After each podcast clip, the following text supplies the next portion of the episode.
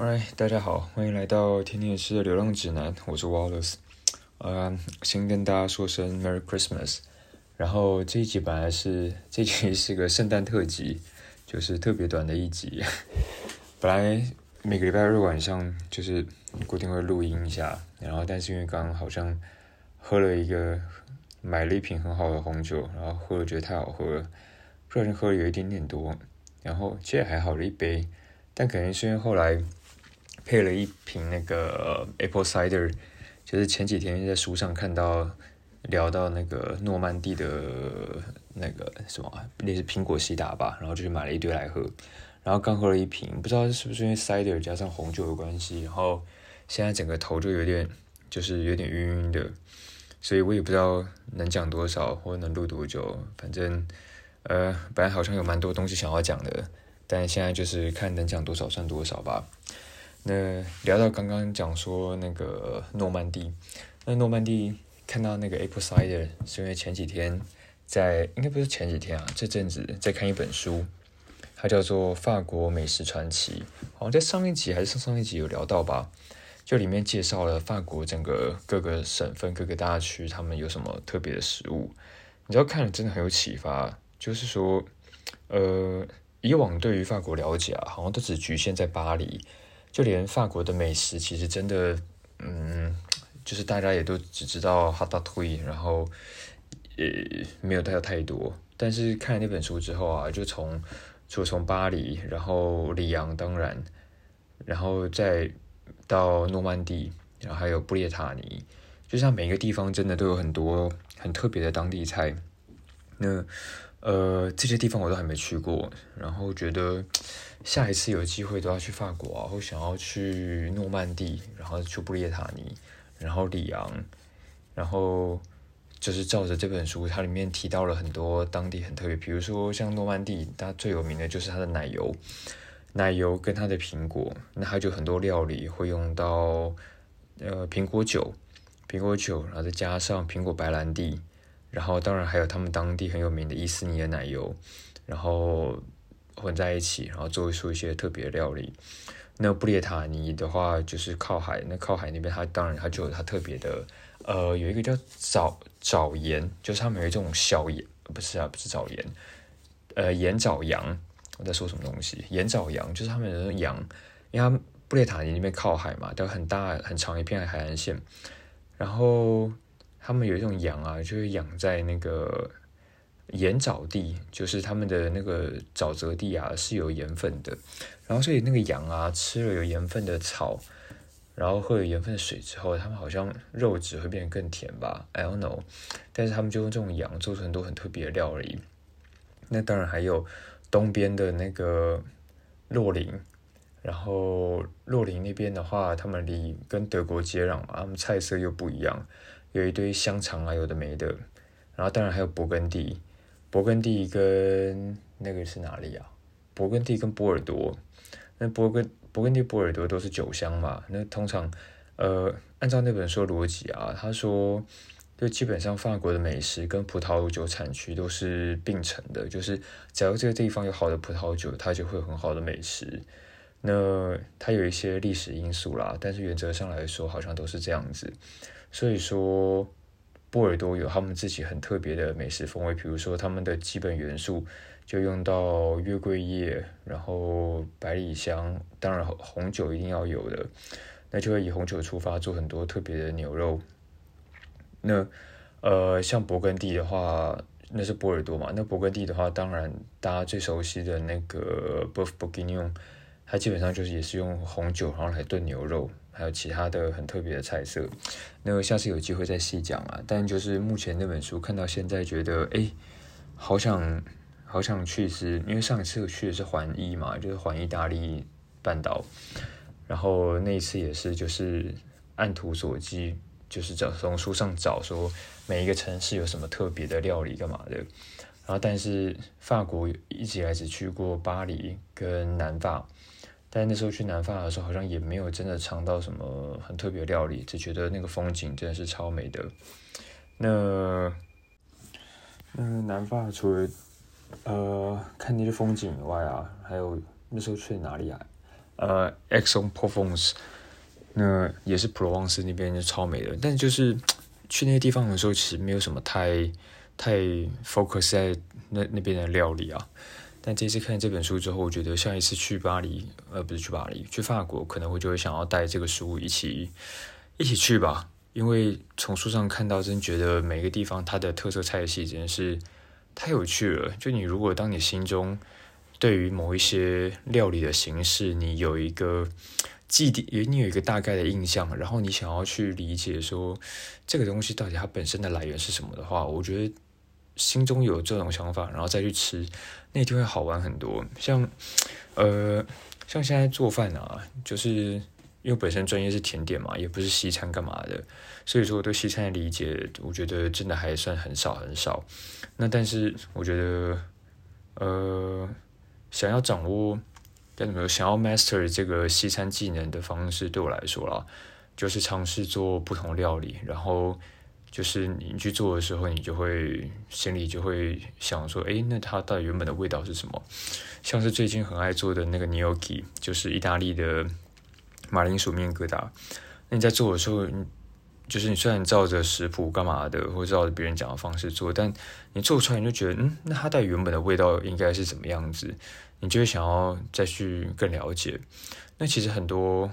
很多地方菜啊，就是传统菜，不管是法国或意大利。它的发源基本上都是因为跟人家说跟风土嘛，就风土风土这个，虽然听起来有点现在已经被被很滥用了，但是真的很多特色料理都是因为当地，比如说像洛林、雅尔萨斯那边，他们本身有有鹅油、有鸭油，然后又有橄榄油，然后所以他们就可以融合很多，还有奶油，他们就可以融合很多不同的油脂。然后来做混合使用，然后他们那边可能又有产又有猪肉，或是有羊肉，他们混在一起就会变成一个当地的特色料理。然后再看当地有什么蔬菜，番茄啊、马铃薯啊、干嘛的，都会变成很多很多特色料理。那基本上你在呃在学习西餐技能的时候，我觉得人家说了，不是我觉得，今听人家讲说，你你只要就是 focus 在几道经典经典的传统菜。你只要能把它做到非常好，那基本上每一道菜它会它用到的几个烹饪观念、烹饪料理的手法都差不多。比如说煎、煮、炒、炸，然后炖、烤，你要怎么把它做到好？最好基本上就是你对于这些烹饪手法掌握的能力。那我觉得以我现在西餐技能来说，呃，可能照着食谱可以把一道菜做出来，但是。你要把那个味道调整到非常非常精准，我觉得还差很远。一方面是因为我的炉子实在是太烂的啦，就是我现在住的地方，我的那个用的是那种加热电，那种类似那个炉台是用电加热一个铁板，然后铁板再导热到锅子，那真的是超级没效率的，然后又很难用，就是升温慢，降温也慢，所以最近想要买一台那个新的感应炉，那个 induction stove。But anyways，就是最近一直在想着要怎么让自己对于西餐的那种技巧掌握力更高。那其中一个一个方式就是每反正每个周末都在看书嘛，就是还蛮有趣的那些料理的书。那另外一个就是现在因为对甜点台的掌握就是越来越好啊，然后我们也比较不忙了。那就是平常那个 service 的时候啊，有事没事就会去帮冷台，那就帮冷台的时候，就会就帮他们出餐嘛，然后帮他们装饰摆盘他们的东西，然后就很有趣，你知道，就是我就看他们做那些菜，然后我就想问他们，就说，哎，那你这个都是怎么做的？这到底怎么做的？因为他们，比如说我们冷台，它有两道菜，一个是那个节瓜花，就炸节瓜花，然后里面有一些。填一些呃用节瓜做的馅，那另外一道叫做那个什么？另外一道是螃蟹加上 panis，panis 中文我不太确定叫什么诶，它其实就是一个炸那个鹰嘴豆泥做的，有点口感有点 Q Q 的，然后有点像是嗯鱼板，然后是用炸的，然后上面再填那个我们用螃蟹做的 sauce。然后上面再放那个叫什么？呃，葱花，诶，不是不是台式的那种葱花，是那种细葱做的。那反正平平常看他们这样装饰，然后就觉得还蛮有趣的。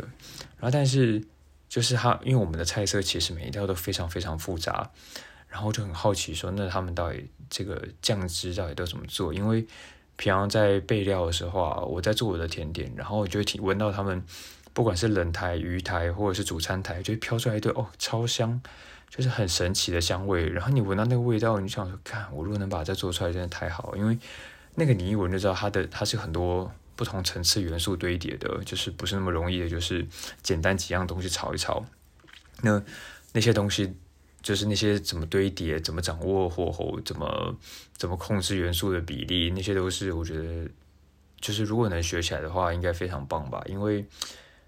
其实你学到现在有一种心有一个心得就是。呃，每一道菜基本上它都有一个它的灵魂，比如说很多人说酱汁是灵魂，那是其一嘛。那另外一个也有，比如说，呃，你腌腌制东西，那它的腌料也是那个灵魂，或是你某一道每一道菜基本上它都有它的重点，那就是那个重点就是会让人家一吃就一种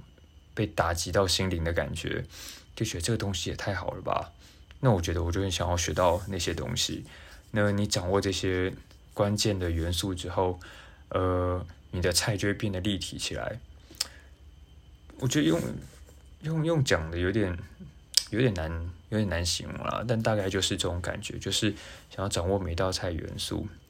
然后，呃，圣诞节前一天，就圣诞夜的前一天，刚好我之前我就在跟我们那个冷台的厨师意大利人拉法耶，我就跟他聊天。我说：“你圣诞节有要干嘛吗？”他说：“没有啊。”我说：“哎，那要不要我们两个一起做饭？我可以去你家做或干嘛的。”然后他就说：“他就说他会在他他已经有计划在家做饭了。然后他有一些朋友会来，然后问我要不要一起去。我就说：哦，行啊，那我就我就一起去喽。然后我就买了一些买一些酒，然后带去。然后呃，他家我去的时候，他家就是一堆意大利人。”然后他们全部都是来自拿破里的，那大概有四五个吧，那真的是超好玩的，就是他们就是一个揪一个，一个揪一个，然后就彼此就认识了。那他们基本上他们刚来好像都是用打工度假吧，然后呃，他们真的每个人都都蛮有趣的啊，然后都很爱笑，然后都会讲很多笑话，然后。他们来这边之后，他们有一些本身，比如说在意大利，像有一个叫马里奥的，马里奥他本身在意大利，他就是理发师，呃，然后 barber，他做蛮久，然后来这边他就继续做他的 barber，然后他们每一个人好像一开始用打工度假，但后来好像都都都换成了其他别种签证，但是他们的目的都是想要在这边申请长期的工作签证。然后之后再申请 PR，PR 就是那个 permanent residence，就是那种永久居留证。那像马里奥，他的目标就是他想要当一个呃，把在这边当一个 barber，然后拿到成成功拿到工作签证。然后工作签证现在澳洲的规定好像是你只要满两年吧，你就可以申请 PR。他想要。就是满两年之后拿到 PR 之后，他就想要就是开自己的自己的那个什么啊，理发理发厅吧。那另外一个的话，另外一个男生，他是他他很酷啊，他叫做 Francesco，然后他本身以前居然是跳芭蕾的，他给我看他的照片，那真的是超厉害，他整个人飞在空中那种。然后，但他后来他就没有再跳芭蕾。他说他有受过伤。他来欧洲之后，他就做 mechanics。我不太确定他到底是具体是哪哪一类的 mechanics 啦。然后，但是他本身就很酷，然后头上戴一个意大利人鸭舌帽。那他在这边，他也是他才来一年吧？那他也是想要留下来。那后来还碰到一个很酷的男生，他是来自他叫 TJ，那他来自马其顿。然后他一他他一开始讲，他说他来自马其顿。他说你有听过这国家吗？我说有啊。他说：“那你对他了解是什么？”我忽然愣了一下，我想说：“我知道他在巴尔干半岛啊，那但是关于其他的，好像没有什么特别的印象，一时想不出来。”我就说：“他在 Yugoslavia 吧？”他说：“对。”然后他就开始跟我讲他的邻居是谁谁谁谁。我就忽然想到，我说：“你知道吗？全世界最好的餐厅他的主厨就来自马其顿。他说谁啊？然后我就我就跟他讲那个 Rene Recipe，然后他说那是谁？然后我就开，他说这名字听起来不是太像马其顿人的名字，比较像法国人或干嘛。我说我也不知道诶，我不知道他名字怎么来的。我就开给他看。那 Rene 他本身就是那个丹麦的罗马餐厅的主厨，然后他好像以前小时候在马其顿出生，后来他爸就举家搬到丹麦吧，如果我没记错的话。那反正我就跟他聊，然后这个 T G 很有趣，他就是他他来自马其顿一个小村落小城吧，他说人口只有五万多，然后那边就是基本上没有什么就业机会吧，然后所以他很年轻的时候他就那个参加游轮的工作，就是他在游轮上工作，然后工作了六年，工作六年之后，然后就来到墨尔本。我就说：“那你喜欢墨尔本吗？”他说：“他非常喜欢，他想永远待在这里。”我说：“为什么？”他说：“因为他来自的那个人口五万的小城，墨尔本这边什么都比他那个小城好。”他说：“而且你只要就是你只要认识够多人，或者是对的人的话，你在这边就是真的，你过的生活会完全不一样。”我说：“怎么说？”他说：“像你在你在家乡的时候，你要去哪里，你都知道哪里有什么。比如说，你想要去什么酒吧，哪一家酒吧有什么特色。”或是你有想要去哪里运动，或是你有什么事情需要解决，你都知道要打电话给谁，要干嘛干嘛的。就是你真的生活在你的生活在一个地方，但是因为你来到墨尔本之后，你人生地不熟的，你你对这一片土地没什么特别感觉，你对这边的人也不认识，所以就会你的感受就会不一样。我说我要说也是有道理。那你是怎么开始就是拓展你的人际关系呢？他就说，因为像他的兴趣是打撞球，所以他就去撞球馆。然后去了撞球馆之后，他就会就是跟人家聊天，问人家说：“哎，你们现在是有 tournament 吗？就你们现在是有那个呃类似竞赛吗？或者是你们现在打的是什么啊？”然后大家一起切磋干嘛？就聊起来。然后聊起来之后呢，就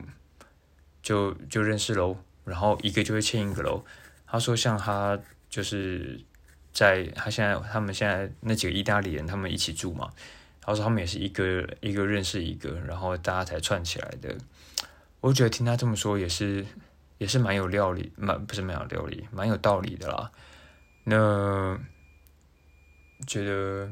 可能吧，就你如果在一个地方，你真的认识很多人之后，你的生活也会变得很不一样。因为像我现在在墨尔本，好像也没有认识太多厨房以外的人。应该说非常非常的少啦，就除了平常有一些固定会去接接触到，比如说去剪头发啊，或者是一些餐厅吧。那我觉得听他这么说也是蛮有道理。你如果多认识一人的人的话，你对这个地方的感受应该会应该会很不一样吧。然后另外一个重点就是后来就是我们在吃饭，我们从六点吃到十晚上十二点，因为拉法叶他就一个人做菜，然后他。看他做菜真的是学到很多，不是说他做的东西多复杂，他做的东西其实超简单的，但就是我就没有会想到就是要那样子做几个几个东西啊，比如说他在煎牛排的时候，他旁边放了一盆那个一盆水，然后里面就放了一堆香草，然后呃香草有什么？Rosemary 吧，rosemary 跟他还放什么？呃 coriander，然后。然后，反正他在做他他要煎牛排的时候啊，就下奶油，然后把锅子烧超热，然后之后下奶油，然后丢牛排，然后还丢就是整瓣的大蒜，然后再丢 rosemary 干嘛的那些东西，我常常在那个什么 YouTube 啊，我看人家做饭也会做到，但我自己就不会这样做。但是看他那样弄的时候，你就觉得哎，我好像也可以也可以这样弄。然后他用他那个很简陋的厨房，他就可以做超多道菜。我们从六点，然后他就一直在上菜，一直在上菜。他每上一道菜，然后来跟我们吃一次，他就回去继续做。像他做的东西真的也没有多复杂，比如说他有那个 roast potato，就是他把马铃薯烤一烤，但是他烤的很软嫩，超好吃的。然后开胃菜他也有做那个芦笋，芦笋跟红萝卜，然后用培根卷把它卷起来。就这些东西都看起来很简单，就是很简单的 party food，但是就是。要我忽然去想的话，我也想不到可以做什么。但看他这样做，就觉得哎，看真的很简单哎。然后还有在那个炸的那个 panis 上面，就是挤一些他自己调的